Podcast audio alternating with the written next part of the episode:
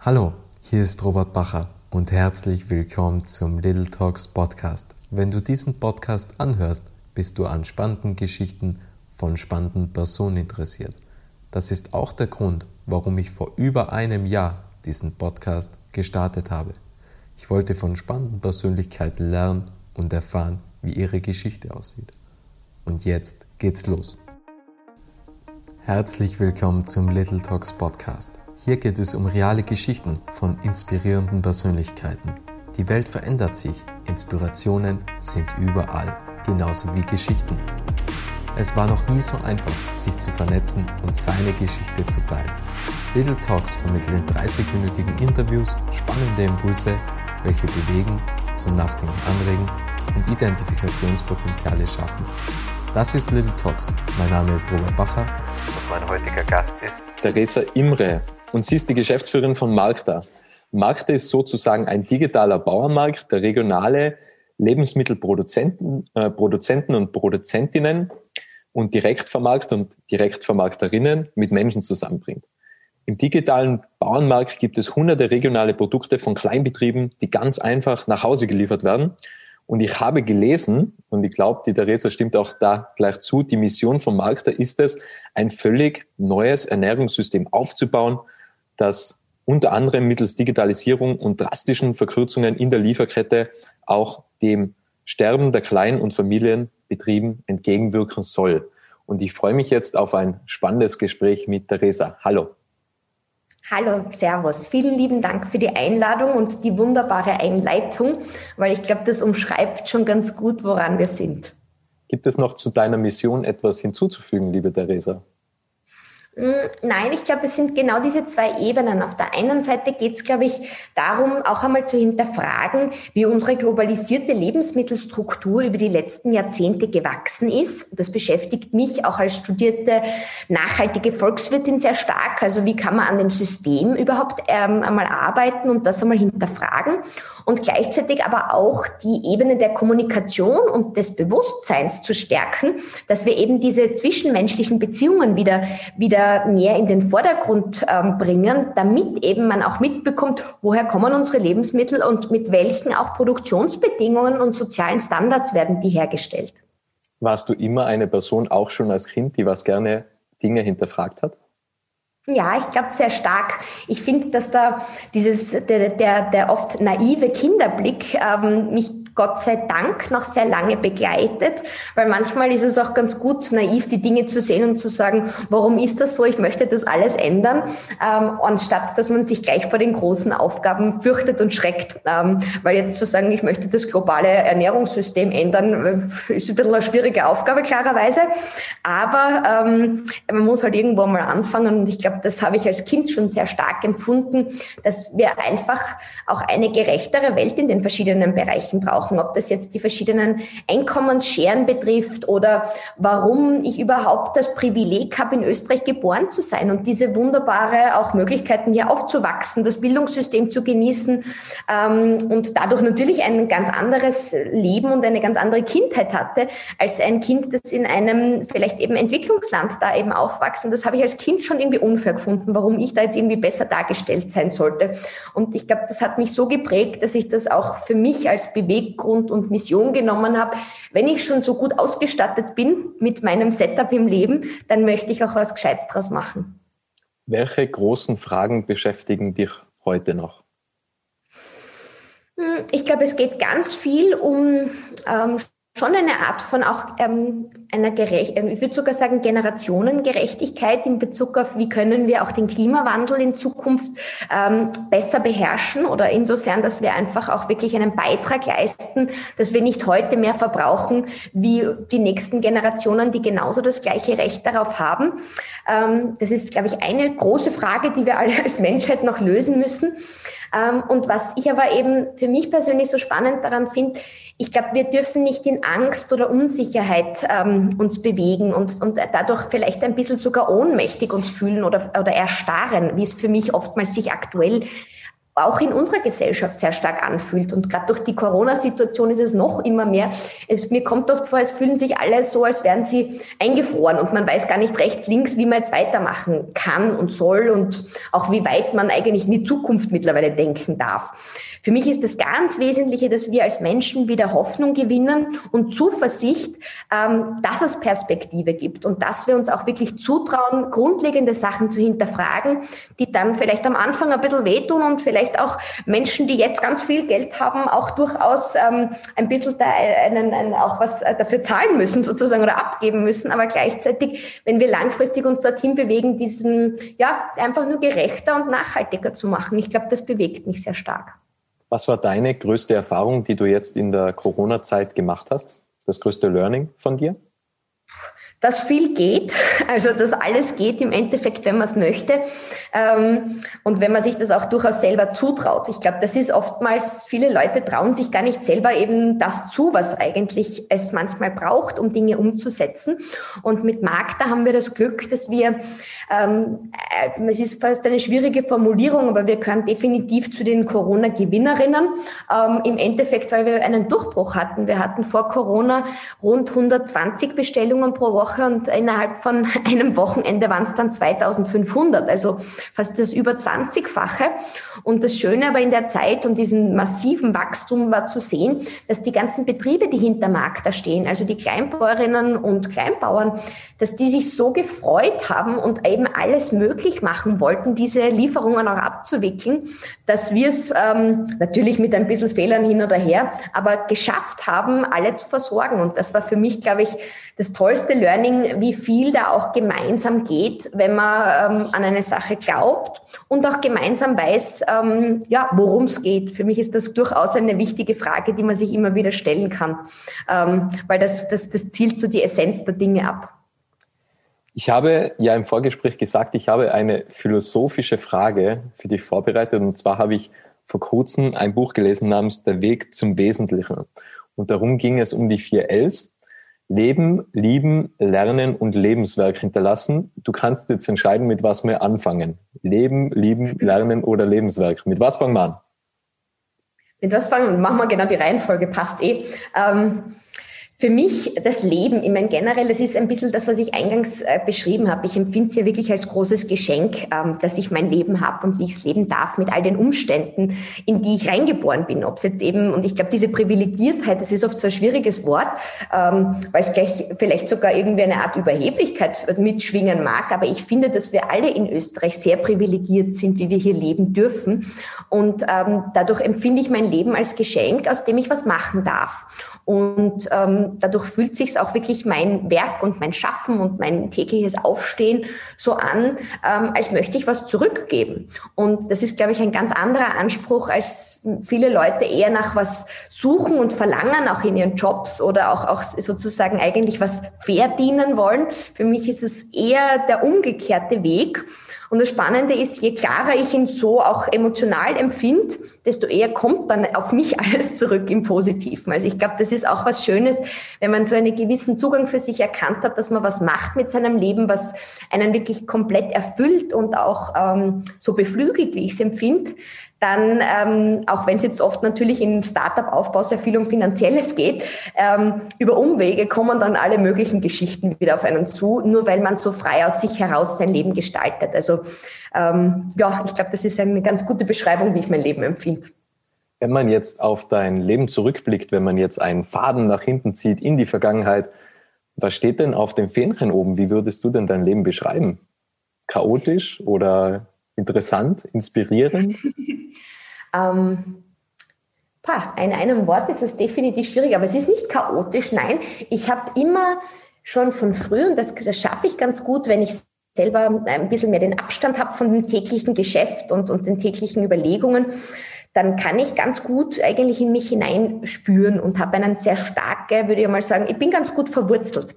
Das heißt, ich fühle, dass ich eine sehr viel Energie mitbekommen habe in meinem Leben und dass ich mit dieser Energie auch ganz viel bewegen kann, weil es mir gelingt, ähm, nicht nur die Idee oft für Dinge zu haben, sondern auch Menschen zu begeistern und mitzureißen. Und ich glaube, das ist ein, ein, ein wahnsinnig tolles Gefühl, das mich begleitet, dass ich schon merke, wenn ich, wenn ich eine, von einer Sache überzeugt bin und die machen will, dann bin ich auch eine gute Umsetzerin. Und ich glaube, das ist ein, was, was, was mir auch irgendwie das zeigt. Ähm, man kann sich wirklich alles zutrauen. Man muss halt einmal anfangen, dran glauben, dran halten. Es ist natürlich nicht immer leicht, alles mit der Geduld zu vereinbaren, ähm, weil man, man ich wäre gern oft schneller, als wahrscheinlich es oft möglich ist. Ähm, aber, aber ich glaube, dieses, dieses Umsetzen und das Machen, das prägt mich schon oder prägt mein Leben sehr stark. Du hast vorhin angesprochen, es ist ein Privileg, in Österreich aufzuwachsen. Da stimme ich voll und ganz zu. Allerdings denke ich, dass, dass es auch ein Last, eine Last mit sich bringt, weil wir sind ja sehr mit Wohlstand verwöhnt. Und das kann ja auch dazu führen, dass wir nichts mehr umsetzen, weil uns geht's ja gut. Und meistens fangen ja Leute an, wenn es nicht mehr gut rennt. Also dann, ähm, wir haben ja zwei Antriebsmotivationen, um Glück zu erfahren oder Schmerz zu vermeiden. Mhm. Meistens fangen wir dann an, um Schmerz zu vermeiden. Wie siehst denn du das? Also ist es, es ist natürlich ein Privileg, aber es kann auch ein Last sein, oder? Ja, Last insofern, dass man halt leider in eine Art von Selbstverständlichkeit damit gerät, mit diesem Privileg, sagen wir mal. Ich habe das damals, also mir fällt da immer wieder zu der, zu, zu, genau, als Geschichte dazu ein, wie wir 2015 äh, die Flücht, Flüchtlingskrise hatten und, und ähm, am Anfang diese große Willkommenskultur eigentlich vorgeherrscht hat. Das ist dann relativ schnell umgeschwungen zu dem, zu der auch leider aktuell noch herrschenden Zugang in Richtung, es darf mir niemand anderer das wegnehmen, weil Hauptsache Sache, da kommt nicht noch jemand dazu, da müsste man ja was aufteilen. Und ich glaube, das ist genau dieser umgekehrte äh, Zugang, den du beschrieben hast mit der Last, dass ich an was festhalten muss. Und das finde ich ähm, sehe ich und glaube ich, ähm, ist, glaube ich, auch ein Thema, dass das eben, wie du sagst, eigentlich uns dadurch enger denken lässt und hauptsächlich festhalten am Bestehenden. Aber das habe ich zumindest für mein Leben noch nie so empfunden, weil ich denke mir eben, wenn man es eher als Geschenk wahrnimmt, ein Geschenk ist ja nichts Selbstverständliches. Und ich glaube nicht, dass irgendjemand durch Geburtsrecht in Österreich sich etwas sozusagen, ähm, diese, diese Rechte, die wir eigentlich alle so empfinden als Österreicherinnen und Österreicher, ich finde einfach nicht, dass das so zutrifft, dass nur weil wir hier geboren sind, wir besser dastehen sollen wie Menschen, die vielleicht aus einem Kriegsgebiet flüchten müssen und wirklich aus der Not herauskommen. Also da habe ich durchaus wahrscheinlich eine andere Meinung, wie die jetzt aktuell oftmals vorherrscht in dem Bereich, aber äh, mich macht's frei, weil sie mich im Endeffekt auch eher eben beflügelt, anstatt dass sie mich vor Angst an etwas festhalten lässt. Festhalten ist ja grundsätzlich immer etwas Schlechtes, weil dann kann ja nie irgendetwas gedeihen. Also es ist ja, es ist ja im selbe, dasselbe auch beim Geld, wenn man Geld immer nur hortet und nie in irgendetwas investiert, dann wird es halt schwer, dass es irgendwie mehr wird. Und auch wenn man die ja. Freiheit einsperrt, dann wird es allerhöchstens noch die Freizeit, aber es kann ja. sich eigentlich nichts entwickeln in dem Zusammenhang. Ich glaube, wir schlittern schon Richtung mehr Lernen mittlerweile hinein. Ja, ja dann nehmen wir den zweiten Begriff. Was sind denn deine größten Lernerfahrungen, die du machen durftest in deinem Leben? Boah, jeden Tag aufs Neue. Ähm, ich könnte, weiß gar nicht, ob es eben die größten gibt, außer dass dass die Grenzen des Lernens wirklich nur im eigenen Kopf vorhanden sind und die Grenzen der Möglichkeiten, die man hat. Äh, ich glaube, was ich mit Magda im Aufbau eines Unternehmens lernen durfte, ist, wie viel du in kurzer Zeit lernen musst, weil du diese ganzen Sachen nicht auf der Uni gelernt bekommst oder auch nicht in deinen vorherigen Arbeitssituationen. Also ich habe eben, nachdem ich äh, zuerst BWL studiert habe, dann äh, in einer Unternehmensberatung gearbeitet für vier Jahre und habe ganz viele Unternehmen und Projekte kennenlernen dürfen. Aber äh, es ist halt dann noch einmal ganz was anderes, es selber aufzubauen und auf einmal gewinnt man auch da eine größere Demut äh, vor anderen, die es geschafft haben, weil ähm, die Challenge Challenge, die man einfach hat, alles neu zu machen und alles von Null auf den Boden zu stampfen.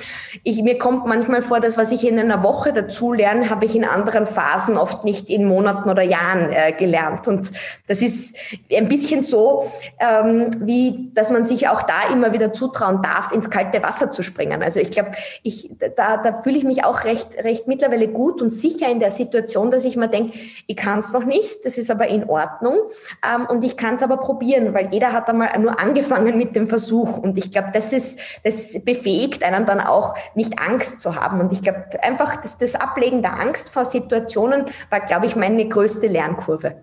Also Angst ist in meiner Definition ja etwas, was ja nur in der Vergangenheit stattfindet, weil alles, was vergangen ist, kann ja eigentlich nicht mehr Angst verursachen. Und das ja. ist mehr so, so eine Illusion. Und, und was mir noch aufgefallen ist, also es wird jetzt eher ein philosophisches Gespräch, das Leben ist ja wie ein Spiegel. Und wenn man hineinlächelt, dann lächelt irgendwie auch das Leben zurück. Und ich glaube, das hast du auch vorhin schon beschrieben, wo du gesagt hast, okay, du hast Energie, du bist begeistert und irgendwie passieren dann positive Dinge. Und ja. da kann ich dir nur zustimmen, eigentlich, dass, dass wenn man mehr positive Ausstrahlung hat, dass dann einfach viel mehr positivere Dinge passieren. Gibt es noch? Absolut, auch den Vergleich zu ziehen. Es gibt natürlich auch Phasen, wo ich mit meiner Energie mehr ausgelaugt bin und wirklich merke so, boah, jetzt stehe ich gefühlt, und das war auch bei Magda öfters so, äh, mit dem Rücken vor der Wand. Und irgendwie, ich kann nicht mehr rechts, nicht mehr links. Ich muss jetzt diese eine Lösung finden. Und aus dieser Not heraus trifft man wirklich oft nicht die besten Entscheidungen. Und ich glaube, das ist eben das, was du jetzt so beschrieben hast, dass aus dieser wirklich, und das ist dann halt manchmal die Angst, die einen prägt, möglichst schnell das Richtige zu entscheiden. Je besonnener man da reingehen darf, und das geht natürlich nicht immer, weil manchmal hat man einfach durch ökonomische Umstände einfach einen finanziellen Druck und braucht eine Entscheidung.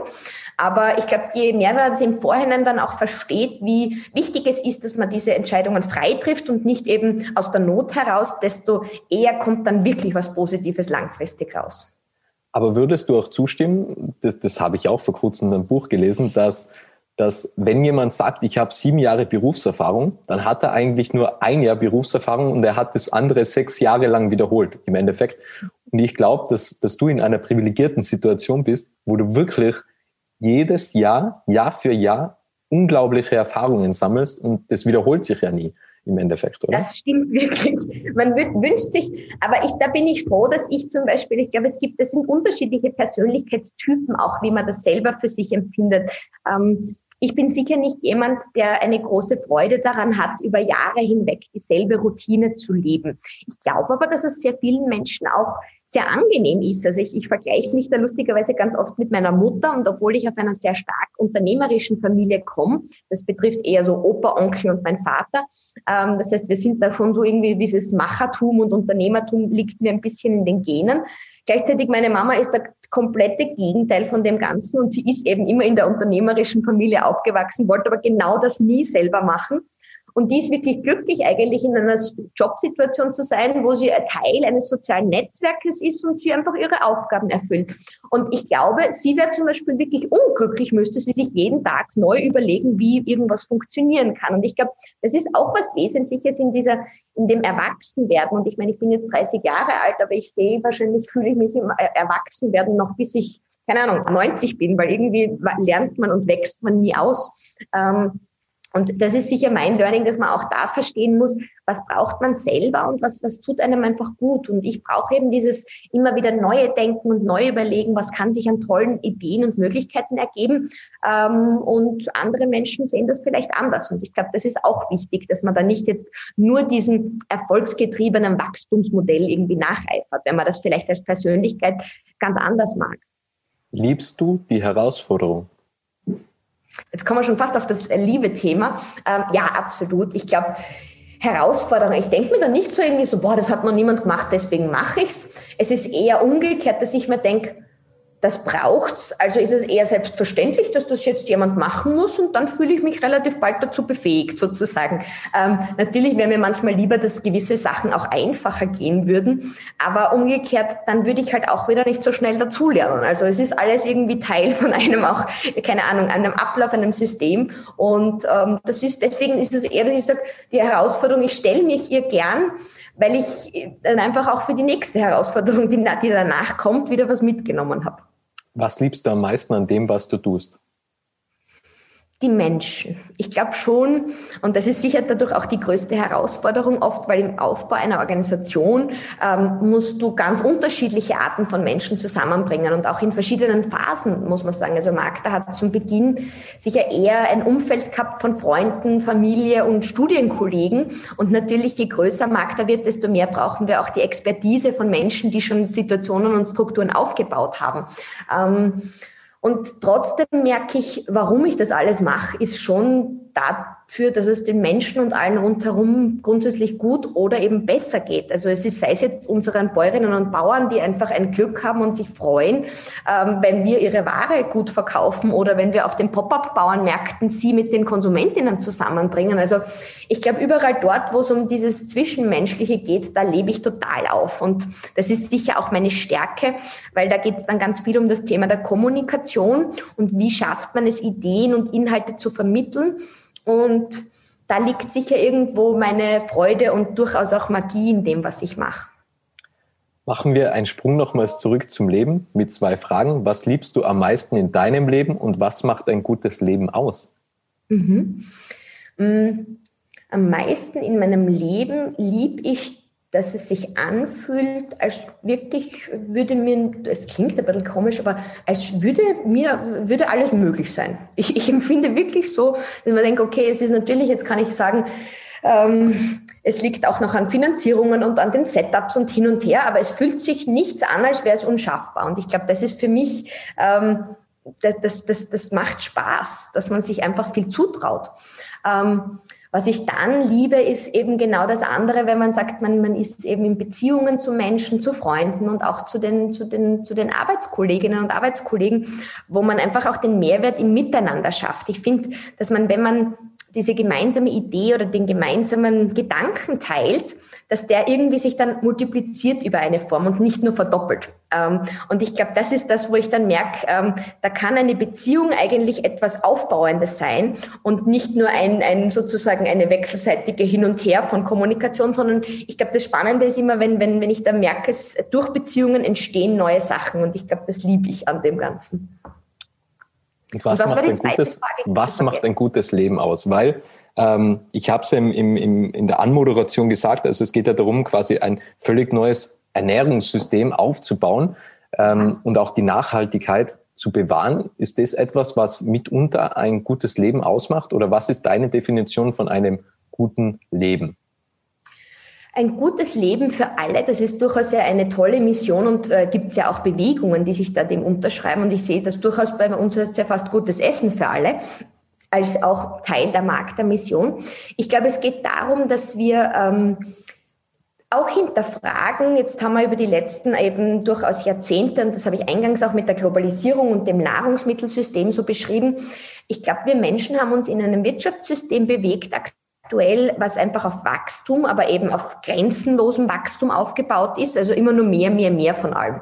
Und das hat halt vor allem sehr stark auch unsere Konsumgesellschaft in eine Richtung gedrängt, wo halt wir das zehnte T-Shirt haben, das fünfte Smartphone, den dritten Laptop und dann noch die vierte Wochenendreise, abseits von Corona, irgendwo mit dem Billigflieger. Also das ist für mich eigentlich genau nicht die Beschreibung von einem guten Leben, wo es um wesentliche Themen geht, wo man sagt, wir fühlen uns alle so sicher und abgesichert, dass wir uns eben auch fähig fühlen, uns zu bewegen in dem Ganzen, ohne dass wir irgendwie jetzt auf was verzichten müssen. Also ich glaube, es hängt ganz viel damit zusammen, was ist für einen selbst ähm, genug. Also ich glaube, das, das ist etwas, womit ich mich auch sehr stark beschäftige. Muss es immer nur mehr, mehr, mehr sein? Das ist natürlich jetzt schwierig, das parallel zum Unternehmensaufbau so zu denken, weil natürlich das Unternehmen muss ja auch wachsen. Aber für mich selber als Person, ich fühle mich total frei, weil ich eigentlich ganz wenig brauche. Ähm, ich bin natürlich auch da in einer sehr, sehr guten Situation, dass ich sage, ähm, ich habe ein halbwegs stabiles Einkommen mit Markt, aber ich kann mir so viel auszahlen, dass ich mit meinem Überleben gut klarkomme. Aber ich habe da keinen Riesenanspruch, mich da jetzt, ähm, weiß ich nicht, da großartig die, die eine, eine goldene Nase zu verdienen. Und ich glaube, das macht mich halt auch total frei, weil ich dadurch unabhängig wiederum versuche, mich von dem Wirtschaftssystem von außen zu bewegen. Und ähm, wenn dann natürlich irgendwie auch einmal was notwendig ist, ähm, Geld und Kapital für was aufzunehmen, aufzustellen, dann macht das Sinn. Aber gleichzeitig soll es halt nicht das Einzige sein, wofür man arbeitet und wofür man seine Lebenszeit verbringt. Und ich glaube, da geht es eben dann viel mehr um das Thema, dass wir mal alle gut versorgt sind im Ganzen und sei es eben faires Wohnen für alle, gutes Essen für alle. Und Dadurch ist es dann aber auch wieder möglich, dass sich jeder nicht nur als ein kleines Radl einer Riesenmaschinerie und eines Wirtschaftssystems versteht, sondern dass wir alle selbstbefähigt auch ähm, uns freier fühlen können in verschiedenen Bereichen, wenn ich philosophisch da sein kann. Natürlich. Wir mhm. nähern uns den vierten Punkt, Lebenswerk hinterlassen. Ist Markt dein Lebenswerk? Ja, also zum, zum, zum jetzigen Stadion sollte ich heute sterben, wäre es das wahrscheinlich. Was aber in den nächsten, jetzt sagen wir mal, ich äh, lebe noch vielleicht sogar gar, äh, weiß ich nicht, äh, könnten sogar noch 70 Jahre sein. Ich glaube, da wird noch einiges passieren. Das ist sehr schön. Also ich ja, ich glaube, vielleicht siehst du es ja im Hintergrund, da ist ein Mein Leben in Wochen. Ähm, da male ich jede Woche ein Kästchen an, das ist das weiße Plakat im Hintergrund, ah, ähm, damit ich sehe, wie viel Zeit mir noch bleibt. Also es geht bis 90. Und okay. für mich ist das schon ein Antrieb, äh, wo ich einfach sage, okay, wir haben begrenzt Zeit, im Durchschnitt ungefähr, ich glaube, 30.000 Tage. Und ja. ähm, die, die, Zeit tickt, also zum Lebenswerk ja, hinterlassen. Und, und das kann schon ein starker Motivator sein. Denkst du, du bist eine Inspiration für andere? Ich hoffe, ja. Ähm, Nein, insofern, dass ich vor allem, da sehe ich ganz bewusst meine Rolle als Frau auch noch einmal sehr speziell, weil wir einfach gerade in diesem ganzen Unternehmertum und sobald es irgendwie um High-Level-Management-Themen geht oder sagen wir mal, es gibt genug Studien, wir hatten ja ähm, am 8. März den Weltfrauentag und es ist immer wieder schockierend, ähm, dass es zwar so vermeintlich in unserer Generation so wirkt, als wären wir gänzlich gleichgestellt, aber strukturell gesehen ist das eben nicht so und gerade im, zum Beispiel im Startup-Bereich Bereich gibt es gerade mal in Österreich 18 Prozent der Startup-Teams haben eine Frau im Team der Gründung. Das heißt, wir haben da eine, eine Branche, die, wo man so viel Hoffnung reinsetzt und die Startups sollen es richten und dort irgendwie die Innovation und da. Und gleichzeitig ist es wahnsinnig ähm, stark aktuell noch einfach von, von einer männlichen Struktur geprägt. Ich bin natürlich überzeugte Feministin, aber auch in dem, dass wir jetzt, das ist jetzt kein, kein Frau-Mann-Denken im klassischen Sinn, sondern wir brauchen einfach eine einen gendergerechten Zugang, wo wir im Endeffekt auch Mädels sich mehr zutrauen. Und deswegen zurück zu deiner Frage. Ja, ich hoffe, dass ich eine Inspiration bin, weil ich glaube, mir hat auch als Mädchen im Aufwachsen ganz oft diese Vorbildrolle einer starken Frau gefehlt. Ähm, natürlich gab es dann irgendwo ganz große Beispiele. Ähm, aber nicht so im unmittelbaren direkten Kontext. Eigentlich das Einzige, wir haben zwar vor allem wachst du auf als Mädchen mit Kindergartentanten, mit Lehrerinnen und alles prägt dich eigentlich die Frau sozusagen in der Erziehung, aber gleichzeitig, sobald es dann in die Berufswelt geht, hast habe ich auch ähm, eigentlich vor allem an der obersten Schiene waren dann immer nur Männer sitzend. Und ich merke das natürlich auch in den jetzigen auch Verhandlungen und Investorengesprächen es ist so rar, mal mit einer Frau zu tun zu haben, dass es mich selber immer wieder überrascht. Und ähm, umso mehr möchte ich Frauen und Mädchen einfach diesen Mut mitgeben, ähm, auch Männer fangen bei Null an. Wir fangen alle bei Null an, wenn wir was starten. Und es ist kein Thema von, ob ich jetzt irgendwie, ähm, ja, also ich möchte einfach diesen freien Zugang auch für Frauen viel mehr ermöglichen. Und ich glaube, dass Frauen da einfach manchmal etwas vielleicht durchaus eben gesamtheitlicher denken und langfristiger denken und vielleicht dadurch nicht so impulsiv startupig drauf sind. Aber es würde unserem ganzen Wirtschaftssystem so wahnsinnig gut tun, wenn wir einfach da ein bisschen mehr diese weibliche Denke reinkriegen in gesamtheitlichen, langfristigen Lösungen und nicht den kurzfristigen Erfolg allein. Und ich bin natürlich weiterhin eine, ich eben, ich, es ist nie, dass ich etwas gegen Männer sprechen möchte, wenn ich mich so formuliere, aber es braucht einfach die, die auch Ermutigung der Frau da drinnen. Man sagt ja immer, dass hinter jedem erfolgreichen Mann eine starke Frau steckt. Und jetzt hat jetzt mal das Zitat gegeben, dass eine erfolgreiche Frau gar keinen Mann benötigt, weil die schon so viel Kraft mit sich bringt, dass sie eigentlich niemanden braucht, dass sie einfach die Stärke schon in sich trägt. Was denkst denn du darüber? Hm, kann ich, also ja und nein. Am Anfang von Markt, also jetzt auch wirklich und, und, durchaus auch sehr privat, aber am Anfang von Markt habe ich mir wirklich gedacht, es geht sich keine Beziehung neben dem Unternehmensaufbau aus für mich. Einfach von meinem hundertprozentigen Energie- und Kraftfokus war das undenkbar für mich in den ersten zwei Jahren. Und jetzt bin ich aber in einer Partnerschaft und freue mich auch total, weil es für mich eher auch da nicht, dass ich es jetzt als Stütze, also ich sehe es absolut auch als Stütze, wenn du einfach jemanden hast, mit dem du auch diese durchaus Sorgen und Probleme und Herausforderungen einfach unmittelbar direkt immer teilen kannst aber gleichzeitig ist es für mich persönlich vor allem dann wichtig, um zu entspannen. Dadurch, dass ich so viel Energie geladen bin, ähm, brauche ich sogar eigentlich den ganz anderen Ausgleich. Das heißt, jemand, der mich rausholt und genau gar nicht mit mir irgendwie über das Business redet, sondern wo man dann wirklich blödelt und irgendwie an Spaß hat und gemeinsam kocht und eben wirklich, ähm, gerade natürlich in der jetzigen Corona-Zeit, wo unsere sozialen Kontakte ja sehr eingeschränkt sind, da, da, da schätze ich enorm meine Beziehung, dass das einfach wirklich auch ein, ein kompletter Ausgleich für mich eher ist, anstatt dass es mich zusätzlich pusht. Das ist es, glaube ich, nicht. Das stimmt. Welche Leute sind denn für dich eine Inspiration?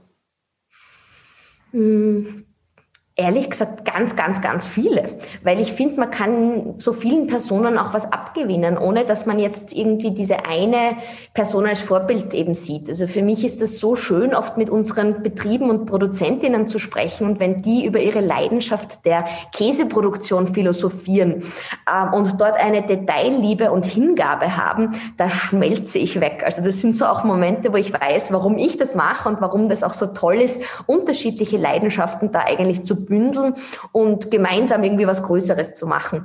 Mhm. Ansonsten finde ich natürlich auch starke Frauen, die in der Politik viel bewegen, toll, weil da, da Gott sei Dank gibt es schon viel mehr Beispiele.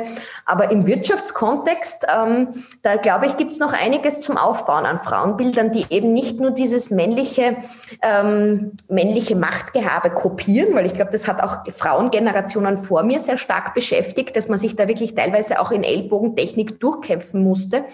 Äh, meine wirkliche Mission auch in dem Bereich ist, dass man einfach auch einen, durchaus einen vernetzteren Frauenzugang schafft, dass man auch als Frau sich eben mehr mit anderen Frauen mehr vernetzt, anstatt das eben als zu starkes Konkurrenzdenken zu sehen. Ich glaube, da gibt es auch noch was zum Aufbrechen. Und ich glaube, dass es aber unsere Generation da schon anders denkt als jene davor, die es wirklich noch viel schwieriger hatten. Gehen wir über zu Markta. Was sind denn die nächsten Ziele von Markta? Was möchtest du noch über Markta erzählen? Naja, jetzt, jetzt sind wir im Endeffekt daran, dass wir im heurigen Jahr uns ganz stark noch einmal, und das ist sicher etwas, wo, wo ich auch einen ganz großen Fokus jetzt darauf lege, dass wir den Standort Wien so gut äh, aufbauen, dass er sich selber wirtschaftlich finanziert und sich selber trägt. Und das ist, glaube ich, der wesentliche Punkt.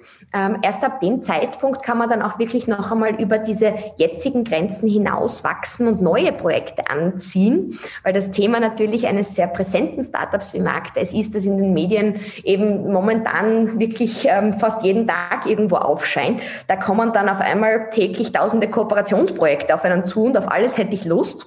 Ähm, und gleichzeitig weiß ich und habe auch da die Bescheidenheit mittlerweile zu sagen, äh, wir müssen mehr Nein sagen und auch verstehen, was ist jetzt unser Fokusbereich, äh, um dann aber danach die unterschiedlichsten Projekte und Möglichkeiten in den verschiedenen Regionen oder mit anderen auch durchaus Produktgruppen und sei es eben auch in Richtung nachhaltige Kleidung, nachhaltige, heute haben wir schon wieder über nachhaltige Kinderspielzeuge gesprochen. Also ich glaube, mir geht es mit Magda auch auf der einen Seite stark um das Thema Lebensmittel, aber ich glaube, es geht vor allem auch darum, generell sinnvoll Produktion lokal zu verankern. Das heißt, auch zum Beispiel gehen wir in das Thema der Kleidungsproduktion. Die haben wir aktuell globalisiert so outgesourced, dass wir in Bangladesch weder wissen, was die Leute dort verdienen, noch wie stark die Umwelt kontaminiert wird.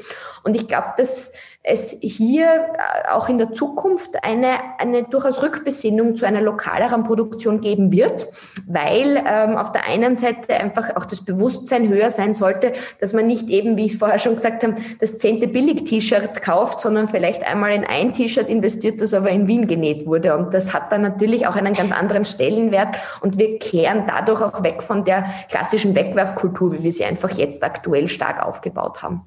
Denkst du, dass Corona dieses Umdenken beschleunigt, dass man sagt, okay, mehr lokal, mehr regional, mehr nachhaltig?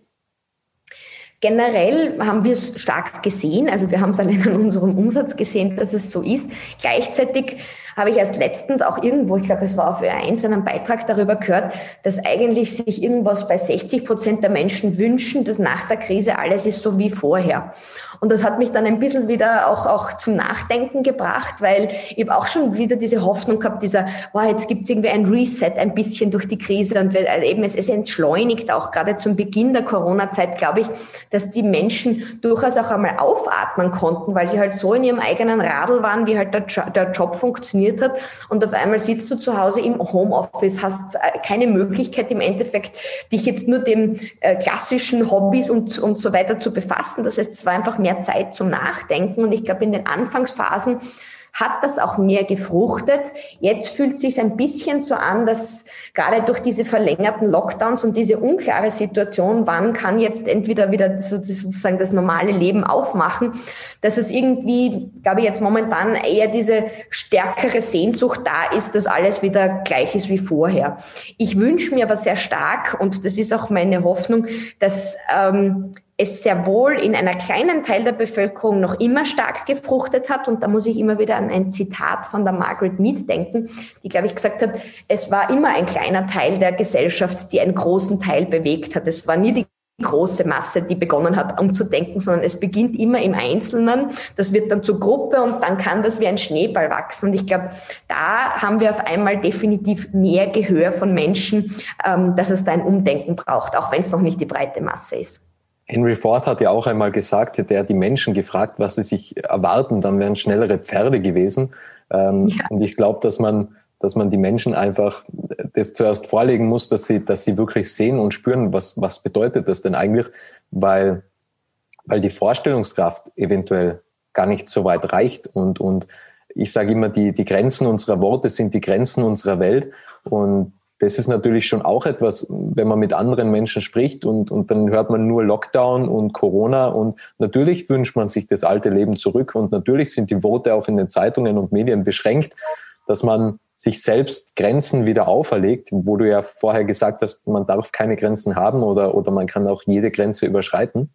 Mhm. Aber da gibt es ja dann Gott sei Dank so Menschen wie dich, ähm, die was dann ein Paradebeispiel und ein Positivbeispiel sind, um Dinge anders zu machen. Und was möchtest das du noch sagen? Und wie du das auch so ein bisschen sagst, das war, glaube ich, und das auch in Bezug auf meinen Werdegang, dass das prägt mich auch sehr stark. Ich glaube, es gibt viele Menschen, die, hm, wenn sie unzufrieden sind, einfach auf die Sachen einmal schimpfen.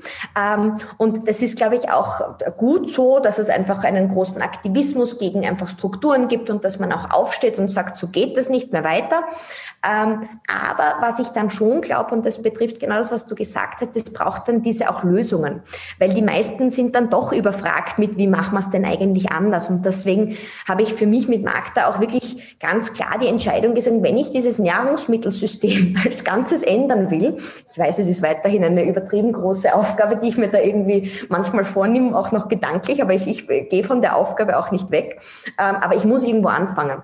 Und das hat es mit Magda einfach gezeigt. Nur zu sagen, ich hätte mich jetzt auf die Barrikaden gestellt und gesagt, der Handel soll den Bauern faire Preise zahlen, äh, damit die überleben können, das hätte vielleicht kurz eine Kampagne irgendwie ermöglicht und Gehör gefunden, aber dann wäre es wieder abgeflacht. Und ich glaube, da bin ich eher eine Freundin davon, äh, die Systeme von innen heraus auch zuerst zu verstehen. Also deswegen meine ganzen ähm, im Endeffekt Kinderfreunde und alle sind eher in dem Kreativbereich gegangen oder in ganz anderen Sachen. Und ich war halt eine der wenigen, die wirklich Wirtschaft dann studiert hat und in die Hack gegangen bin. Und obwohl ich eher so out of the box denke, ich habe das mir alles schon einmal klassisch sozusagen einmal angehört. Und das hat mich aber dadurch auch befähigt, beide Seiten zu sehen und zu sagen, okay, Systeme sind gewachsen, wie sie sind und man hat sich halt eingebildet, dass wir so und so wirtschaften, damit ähm, das möglichst gut ist. Ähm, und gleichzeitig aber auch dadurch zu verstehen, hey, nur weil das so und so gewachsen ist, muss es nicht auch heißen, dass es so weitergeht, sondern da gibt es sehr wohl Stellschrauben, wo man eben selber ansetzen kann und mit neuen Lösungen ähm, auch Leute begeistert. Und ich glaube, das, das prägt mich sicher da auch. Ich möchte zwei Punkte da noch reinwerfen. Und zwar habe ich es mal so definiert, dass egal welche reiche Persönlichkeit du siehst, an irgendeinem Punkt war die Familie nicht reich. Und dann hat irgendjemand in diesem Familienstammbaum gesagt, okay, ich mache es jetzt anders. Das zum einen. Zum zweiten, du hast das Wort Aufgabe verwendet und das finde ich ultra spannend, denn in dem Wort Aufgabe steckt das Wort Gabe drinnen. Und ich glaube, dass man sich das einfach bewusst werden muss und sollte, dass, dass in jeder Aufgabe die, die Gabe, die lernt man durch die Herausforderungen und dass man im Endeffekt alles bewältigen kann. Und ich komme jetzt zu meiner letzten Abschlussfrage. Was möchtest du noch sagen? Das kann ganz allgemein sein, das kann ein Zitat sein, das kann alles sein, was du sagen möchtest. Ich glaube, ich würde wieder zurück zum, zum Stichwort der Hoffnung gehen weil ich schon auch überzeugt bin, also Hoffnung und Perspektiven. Ähm, ich bin überzeugt, dass wir gerade in einer Situation sind, wo wir ganz unüblich in Bezug auf unser modernes Zeitalter, in Bezug auf den Wissenschaftsstand, was wir alles schon wüssten, wie, die, wie, wie sich die Welt entwickelt. Da gibt es so viel Wissensbasis. Aber das, was aktuell fehlt, ist wirklich die Perspektive. Wie schaffen wir diesen Übergang in eine nachhaltige Zukunft?